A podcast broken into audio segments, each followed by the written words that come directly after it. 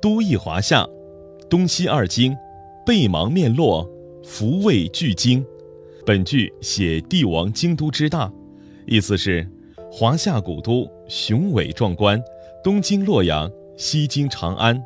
洛阳南临洛水，背靠邙山；长安北临渭水，泾水汇入其中。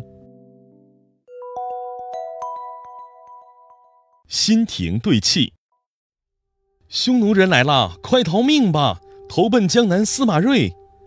公元三百一十一年，匈奴首领刘耀即将率军攻打西晋都城洛阳。消息传来，城里一片混乱，达官贵人收拾行囊，恨不得立刻渡江。当时大将军司马睿驻军长江以南的建康，只见南下的陆路上车轮滚滚，尘土飞扬。水路上，大小船只乘风破浪，仓皇前行。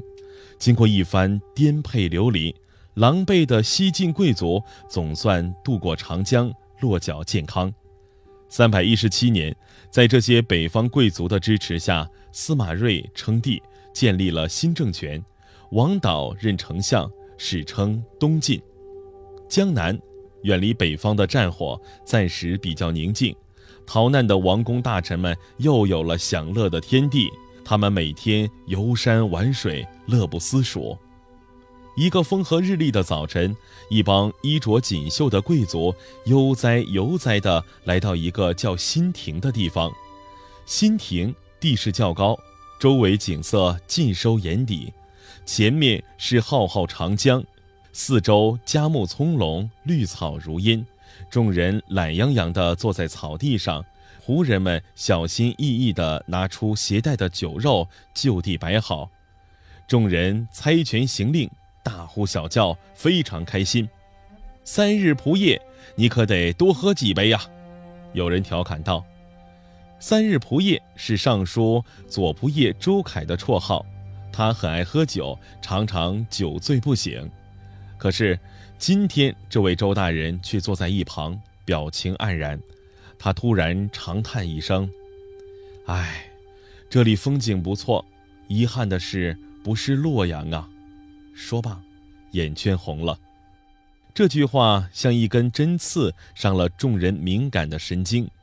故土沦陷，我们却在异乡作乐，这喝的是什么酒啊？大家一下子都停了杯，呆呆地坐着。互相对视，泪流满面。现在不是哭的时候，各位应当努力效忠朝廷，收复中原失地。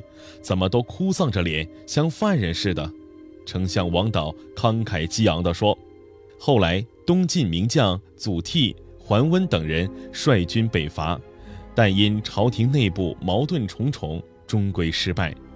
当国家有危难时，要积极面对，负起自己的责任。而不是流泪哭泣，更不应醉生梦死、一味消沉。